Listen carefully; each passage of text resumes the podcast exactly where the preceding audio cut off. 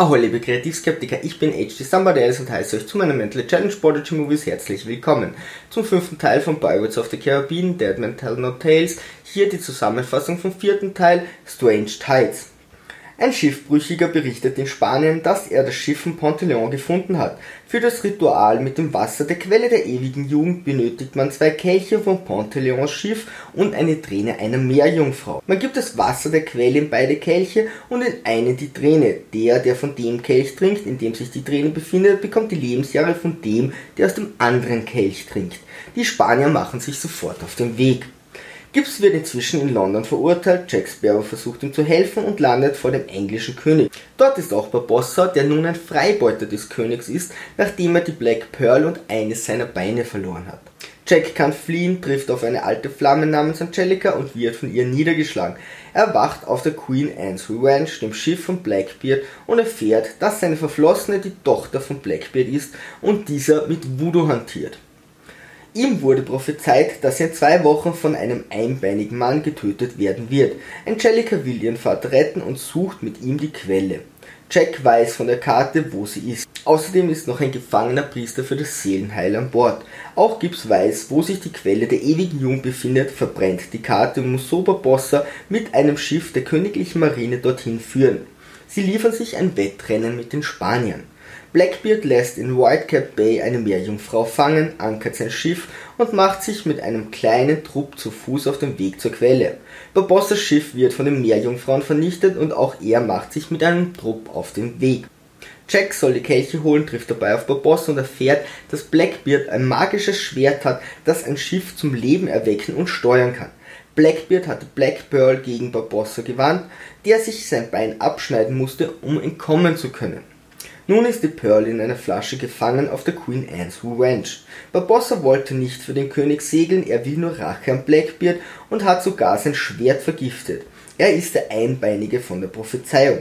Jack bekommt die Kelche von den Spaniern und presst damit Gibbs frei und Blackbeard kommt mit der Hilfe des Priesters an die Träne. Der Priester hegt Gefühle für die Meerjungfrau. Bei der Quelle treffen alle aufeinander und ein Kampf bricht aus.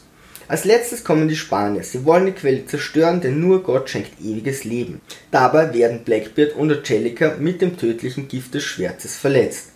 Jack holt das letzte Wasser der Quelle, bevor sie vollkommen zerstört wird. Blackbeard will, dass sich seine Tochter für ihn opfert, doch Jack vertauscht die Kelche und Blackbeard überträgt sein Leben auf Angelica. Barbossa nimmt das magische Schwert an sich und beansprucht die Queen Anne's Revenge für sich. Jack setzt Angelica auf eine Insel aus und trifft sich mit Gibbs, der aus der Revenge die Flasche mit der Black Pearl gestohlen hat. Am Ende findet Angelica die Voodoo-Puppe ihres Vaters, die auf Jack geeicht ist. Kritik Hintergründe und Grundlagen Jack nennt sich wieder einmal Smith und Gibbs Vergangenheit in der königlichen Marine wird erwähnt. Beides kommt im ersten Teil vor. Blackbeards Leute sind Zombies und wieder einmal kämpft Jack gegen eine unsterbliche Crew. Die Kämpfe sind sehr unübersichtlich. Anstatt der aufwendigen und unterhaltsamen Action der vorherigen Teile wird nur noch auf unrealistische Slapsticks gesetzt. Das Hauptmusikthema von Herrn Zimmermann wird maßlos überstrapaziert. Die Ansätze der letzten Teile sind an allen Ecken und Enden zu erkennen, doch die Handlung ist dünn, die Action und der Humor funktioniert nicht und das vorhersehbare Ende enttäuscht zusätzlich. Charaktere hier ist keine Person mehr wie früher. Schlechte, weiterentwickelte Charaktere versuchen auf einigen alten Vorzügen aufzubauen.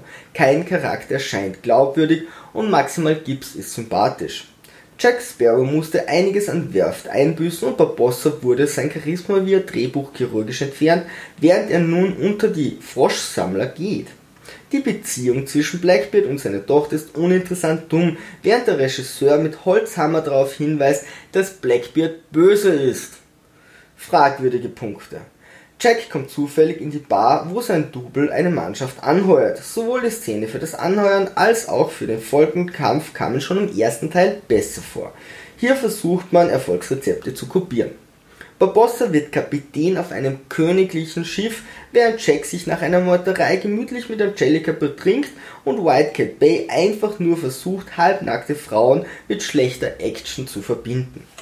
Die Meerjungfrauen werden als besonders böse dargestellt, während Blackbeard und der Priester wiederum zufällig auf die einzige zu treffen scheinen, die herzensgut, aber trotzdem beim Angriff dabei ist.